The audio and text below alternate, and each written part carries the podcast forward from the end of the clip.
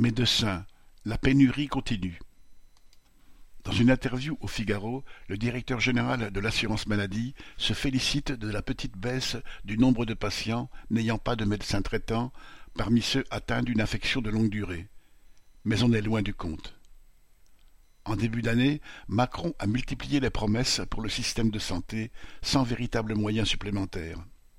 Il promettait notamment que les 700 000 patients sans médecin traitant en ALD, c'est-à-dire souffrant d'une maladie grave et ou chronique, s'en verraient proposer un d'ici la fin 2023.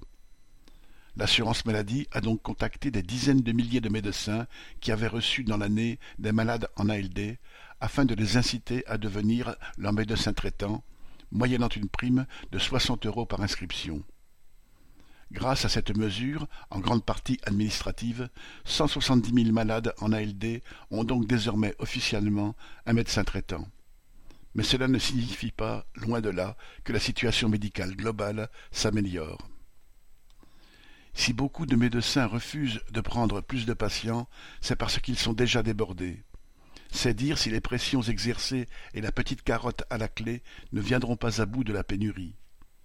En outre, les 700 000 patients en ALD qui n'avaient pas de médecin traitant ne représentent qu'une toute petite fraction de la population totale dans cette situation, estimée à 6,7 millions de personnes par l'assurance maladie.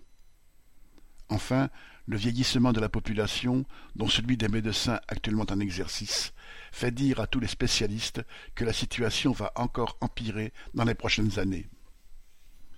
La crise du système de santé ne peut être endiguée sans y consacrer des moyens suffisants et sans recruter massivement tous les types de personnel.